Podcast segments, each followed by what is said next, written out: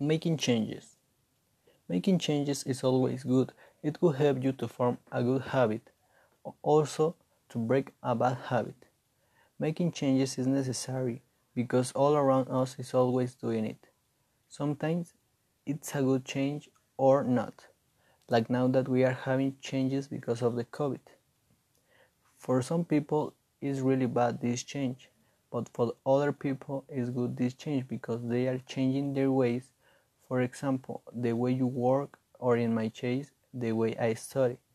Also, it helps to start up with something, like me, that I started to make streams with my friends, just to have fun. Also, it can help you to make a resolution, for example, work better or understand easier the topics at school.